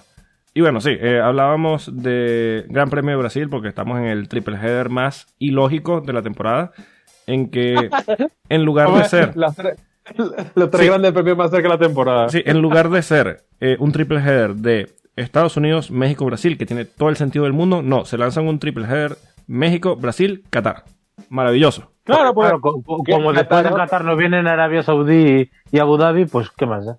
Sí, ya, ya. por eso, ya, es, que tú no, te has dado, tú no te has dado cuenta que ese circuito de Qatar está de, de, de la playa de Río de Janeiro, está solamente a 7000 kilómetros. Son 7000 nada más. Bueno, nada más. pero, pero e- es por eso que Dominicali nos va a presentar el, este fin de semana un logo sostenible. Ah, no, Ay, logo. no, van, vale. van a, van a viajar en el logo, hay que decirlo. Ya, ya me imagino, ya me imagino. Es el, som- el símbolo de la Fórmula 1 actual, pero verde. Sí, sí, y le habrán pagado Sí, unos pues. 70 mil dólares al diseñador, seguramente. Coño, no jodas. Si yo se los diseño también, como agarra el paint, cambia el rojo y lo pones verde. Y ahí Sí. está. De ahí llegó. Dicho, lo, dicho lo cual, el logo de la Fórmula 1 siempre será el de Bernie. Sí, Con sí, sí. Eso queda claro. Estaba escuchando los aplausos de la audiencia. Todos los aplausos de la audiencia. Todos los aplausos de la audiencia. Pero sí, Gran Premio de Brasil, circuito José Carlos Mocopache, Interlagos. Creo que la Bueno, carrera yo que voy, todos a, estamos esperando. voy a- voy a abrir el fuego porque hay que abrirlo. Eh, Oye, pero si- ya va, si muchacho. Hamilton- no, no, no, no, no, no, no. Si Hamilton tiene una opción para ganar el mundial es este fin de semana porque es carrera al sprint. Y ya hemos visto lo que ha pasado las dos veces anteriores. Sí, Sí, exactamente. bueno, sí, sí, sí. sí. Eh, yo, yo, ha sonado mucho durante esta venida a los Estados Unidos y yo creo que aquí es el punto clave. Aquí se revienta un motor Mercedes. Uh, Uh, en un pues fíjate Mercedes. que yo pensaba que iba a ser México, ¿eh? Pero no, México, México, México no, porque todavía en México, cuando ellos salieron de, de, de Austin, la distancia era corta. Eran 12 puntos. Pero Mira. ya no son 12 puntos. Mira, yo me la juego directamente y le pongo nombre y apellido. ¿Sabes qué motor Mercedes se revienta? El de Valtteri Bota. Exactamente. Para que monte su octava unidad de potencia. décimo motor. Adiós. Para que monte Ah, el duodécimo eh, motor de ¿cómo la temporada. Cuando, cuando, cuando, sea el último día de, de, de botas en Brackley, le van a hacer una pared con todos los motores que reventó. Toma, llévatelos a tu casa. No entran ya los motores en Brackley de, de bota. No, eh, un Brixworth. Un Brixworth, Sí. Guarda que en Sí, Brixworth sí. donde está la, la, la división de motores. Pero igual, aquí se revienta el motor de Hamilton. Uh, Porque ahora sí Hamilton tiene que pelear con un circuito. Primero que no es plano, porque eso es lo que a nosotros nos encanta de Interlagos. sí, sí. sube, baja. Lo tiene que exprimir dos veces el fin de semana. Sí. Tres veces. Porque lo tiene que exprimir para la clasificación, para la sprint y para la carrera grande. y no puede hacer lujo de seguir perdiendo puntos. Sobre todo cuando va a ir a dos sitios que son un sitio de interrogación para todos, como lo es Qatar y Arabia Saudita. Sí. Coño, esa Copa de los Derechos Humanos, mierda. No, Mierda. va, va, va espantoso. No. eh. Me- No, bueno, es que brinca- brincamos de AMLO para hablar de Bolsonaro, pero bueno. Bueno. Coño. Yo te, yo Pero- te digo, te compro mucho esa teoría, porque puede ser, eh, porque hay que recordar que varias de sus partes del motor están obsoletas. Pero yo mm, me reitero, si alguien tiene un problema va a ser Verstappen. Y no lo quiero, pero, pero puede ser. Mira, en toda esta era híbrida, el circuito de Interlagos le ha jugado bastante a favor, hay que decir también por la misma superioridad que tiene Monoplaza, pero, o que tenía, eh, a favor a, a Mercedes. Pero eh, también hay que decir que es un circuito que se le da muy, muy bien a, a Max Verstappen.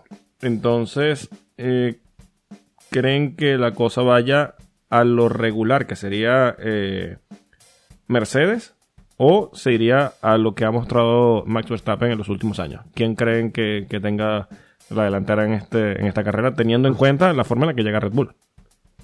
Yo te digo, Mira, con- yo- el, el clash, o sea, el choque lo veo también porque no sé quién está por delante. Es que les veo muy igualados. Porque creo que Verstappen es muy capaz de ganar, muy capaz, pero también a Hamilton. Eh, esa, al- quieras que no, esa subida recta, la, bueno, esa subida meta, la primera, bueno, tras las seis de escena, esa recta que hay, es todo muy de Mercedes. Em, yo por eso creo que no sé quién está por delante y creo que va a estar la cosa muy igualada, tanto que el domingo, eh, cinco minutos antes de la carrera, no vamos a saber quién va a ganar. Mira, es que hay un escenario que nosotros no podemos predecir de Interlagos. Si lo dejamos como lo está planteando usted, señor Polo, o como lo está planteando usted, señor Carballo, es un dead hit, literalmente. Porque todo lo que es de Yungao por la arquibancada hacia la recta principal es Mercedes, porque eso es potencia pura. Y lo mismo la recta posta. Pero la posición del Red Bull en lo que es Laranja, Piriño, Sí, el, Picutupato, el sector 2. todo eso El, es segu- el segundo sector es totalmente. Sí, completamente Red Bull. Ahí siempre va a haber eh, cierto edge, mm, pienso yo que va a haber un edge de, Ham- de Verstappen sobre Hamilton, sobre todo si, si Hamilton no sabe reponerse rápido de este golpe mental de Ciudad de México, de esta, de esta cara que nos mostró Ciudad de México. Si no puede reponerse rápido, oye, tiene medio paso adelante. Pero hay un detalle. Yo estoy hablando de todo esto en seco. Si llueve, Max gana. Muerto Sí. la risa. Sí, yo estoy de acuerdo. Pero Ah, bueno, sí, en eso precisamente estoy de acuerdo también. estamos hablando de que es difícil predecir eh, ganador teniendo en cuenta eh, cómo llega cada, eh, cada uno y, y yo también creo que no hay un, un ganador claro, pero tenemos que jugárnosla con eh, Paul, vuelta rápida y victoria. Y pues, no, Yo empiezo. Yo empiezo para que, para, que digan que no todo eso. Eh, veamos. Pole, vuelta rápida y victoria. Victoria doble, porque aparte de eso hay carrera sprint. Eh, pole para Max Verstappen. Muy bien. Victoria en la sprint para Max Verstappen. Eh, vuelta rápida para Valtteri Bottas. Uh, qué feo. Y para mí el podio es... El podio en seco es... Lo sabía. El, el podio en seco es Verstappen, Pérez, Leclerc. Uh, El podio en mojado es Verstappen, Sainz uh, y Daniel Ricciardo. me gusta ese podio mojado. Rubén. Bueno, Ahí te la sabe, yo. ahí te la sabe el Salvador Carvar- Carballo. Vaya. pole del viernes para eh, Luis Ah, Hamilton. eh, perdón, perdón. Lewis Hamilton revienta motor. Clava cero. Ahora sí. Pole del viernes para Luis. Ah, eh, por cierto, eh, probabilidad de lluvia a esta hora: viernes 80%, sábado 90%, domingo 80%. Uh, Vale. ok. Ah, Eh, ay, ya, no sé, ya no sé si eso es bueno o es malo, pero bueno, viene agua en, San- Paulo. Sí, exacto. Pole del viernes para Luis Hamilton. Victoria en la carrera al sprint barra clasificación barra lo que demonios sea Max Verstappen. Ok. Y el podio. Ay, Dios mío. El podio, eh, yo diría. No creo que acabe así porque creo que Verstappen, ya digo, tendrá problemas. Pero eh, podio para Verstappen, Leclerc, Alonso. Uh. Y lo llevo diciendo mucho tiempo y lo he dicho aquí y tengo amigos que lo he dicho. El podio de Alonso llegaba en Interlagos. Uh. Sí. Ahora, ¿eso es podio en seco o podio mojado? En mojado, doy por hecho que va a llover. Doy por hecho Ok. de, además, que va a ser una carrera que recordaremos en mucho tiempo porque eh, ya 2019 fue tremenda. Yo es la carrera que más espero, más que el resto. A mí me vuelve loco Interlagos sin parecerme el mejor circuito, pero sí top 3. Y eh, hace dos años que no vamos, Interlagos se está reservando todo lo que no hemos visto. Me gusta. Muy bien. Me me gusta. gusta. Te faltó la, la vuelta Todo rápida. lo- Ah, la vuelta rápida. Sí, la, la vuelta rápida, eh, yo diría botas. Ok.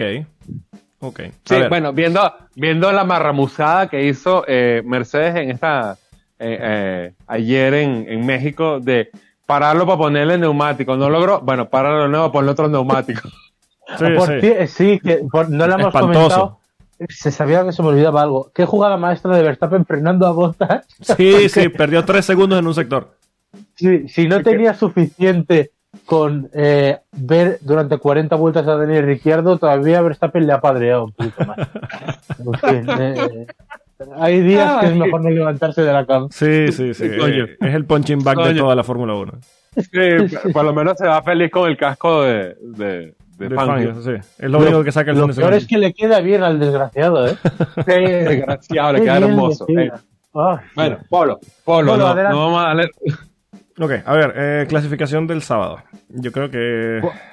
El antihistamínico que te has tomado, o sea, mm, si tienes que decir algo loquísimo, dilo ahora, que haya aparecido. Sí, sí, no, no, mira, yo me, me la, me la juego. Eh, a ver, eh, no aquí, pues sí en el podio, pero aquí eh, yo creo que el viernes la clasificación la gana Lewis Hamilton. El Vale, sábado la carrera del sprint la gana Ah, mm, Max Ah. Verstappen. Max Verstappen, Max Verstappen. Ajá. Eh, la- ahora viene la gorda, venga. Sí, la vuelta rápida en carrera va a ser para Fernando Alonso. Ah, vamos. Ok. Victoria. Max Verstappen. Segundo, Lando Norris. Uh, Oh. Tercero, Daniel Ricciardo. Do- doble ¿Quiere ver, el, podio. quiere ver el mundo arder? ¿Quiere Doble pollo de McLaren.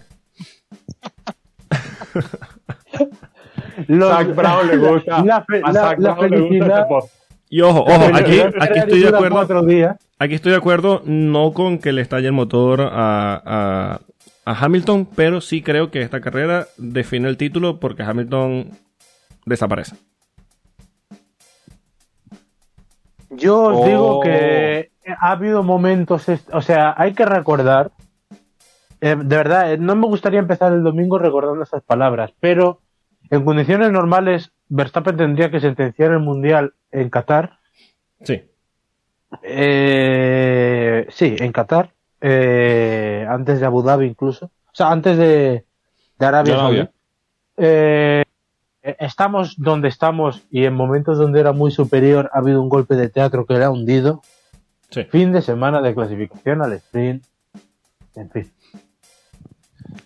Sí, a, a mí, a mí. No eh, confíes es mucho, no confíes. Sí, mucho. sí, sí. Yo, yo le compro esa idea a, a, a Rubén de, de que Max tiene que finalizar, por lo menos antes de llegar a Jeddah, el mundial. Tiene que dar una estocada, sí. Pero hay que. re- sí, pero hay que recordar una cosa. No hay cosa más traicionera en esta vida que una garota brasilera Uh, con una mini tanga paseándose por la playa de Copacabana. mira, eh, Pero no hay vaina, pero ya va, no hay vaina más traicionera que Interlagos con lluvia. sí. Eso no se le puede hablar. Interlagos con lluvia se ha cargado a más de uno. Y de dos y de seas o no seas campeón del mundo. Sí, sí, completamente de acuerdo. El circuito al que Senna le costó dominar casi una década. Ya, Correcto. Y que Pro le pasó la lengua por la cara todas las veces que le dio la gana. Exactamente. Correcto. Eh, Pueden seguir al Ah, señor... sí, Por cierto, por cierto, un, un inciso, un, un- bueno, eh, un saludo a todas las aseguradoras que van a empezar a trabajar a partir del miércoles con todos los robos que haya claro.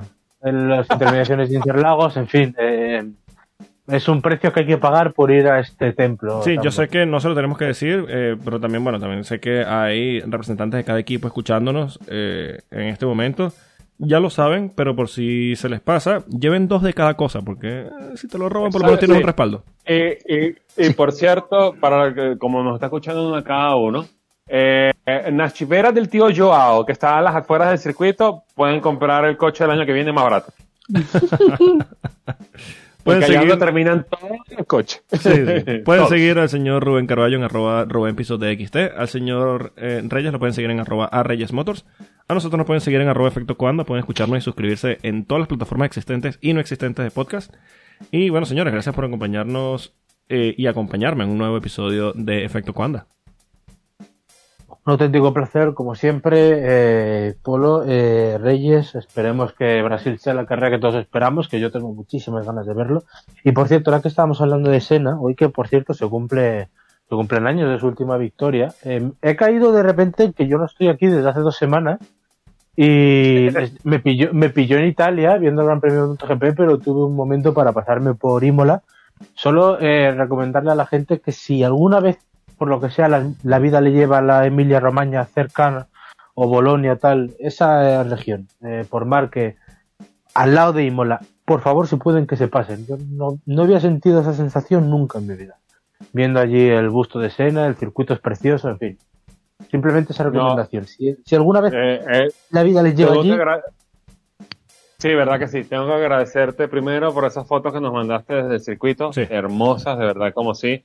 Eh, y, y sí, eh, eso tiene que ser un peregrinaje que todos los fanáticos de la Fórmula 1 en algún momento de nuestras vidas tenemos que hacer, visitar la Emilia Romana, visitar el circuito de Imola y cargarnos enérgica- enérgicamente de lo que nos puede dejar eh, Tamburello y ese busto de Ayrton Senna. Encima- Eh, y por encima te digo, eh, eh, además es un golpe tremendo eh, porque ahora que estamos con las cosas estas de energías renovables, solo decir que Imola está en un parque. Que a veces en televisión no se ve, pero es literalmente un parque. Sí. Esa es la Fórmula Sí, 1 bueno. que queremos. Exactamente, como, como lo es realmente el circuito de Jules en Canadá, que realmente está metido en un parque, el Albert Park, Sí. o hasta el mismo circuito de Monza, que es un parque. Eso. Pero bueno, eh, siempre un placer estar acá. Eh, no me queda más nada que decir. Por cierto, se me olvidó comentar, por ahí salieron las primeras fotos de la actualización del circuito Jeddah y a cinco semanas.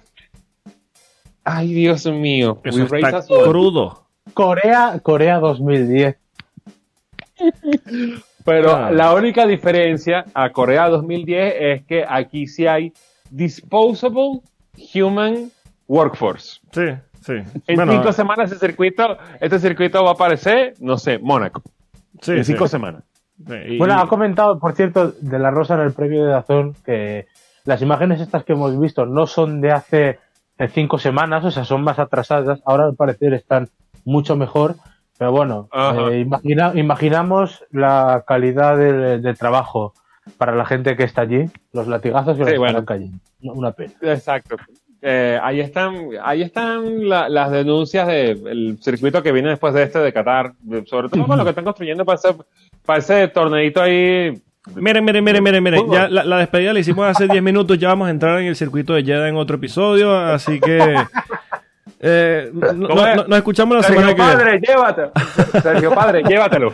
Nos escuchamos la semana que viene. Adiós. Chau. Adiós.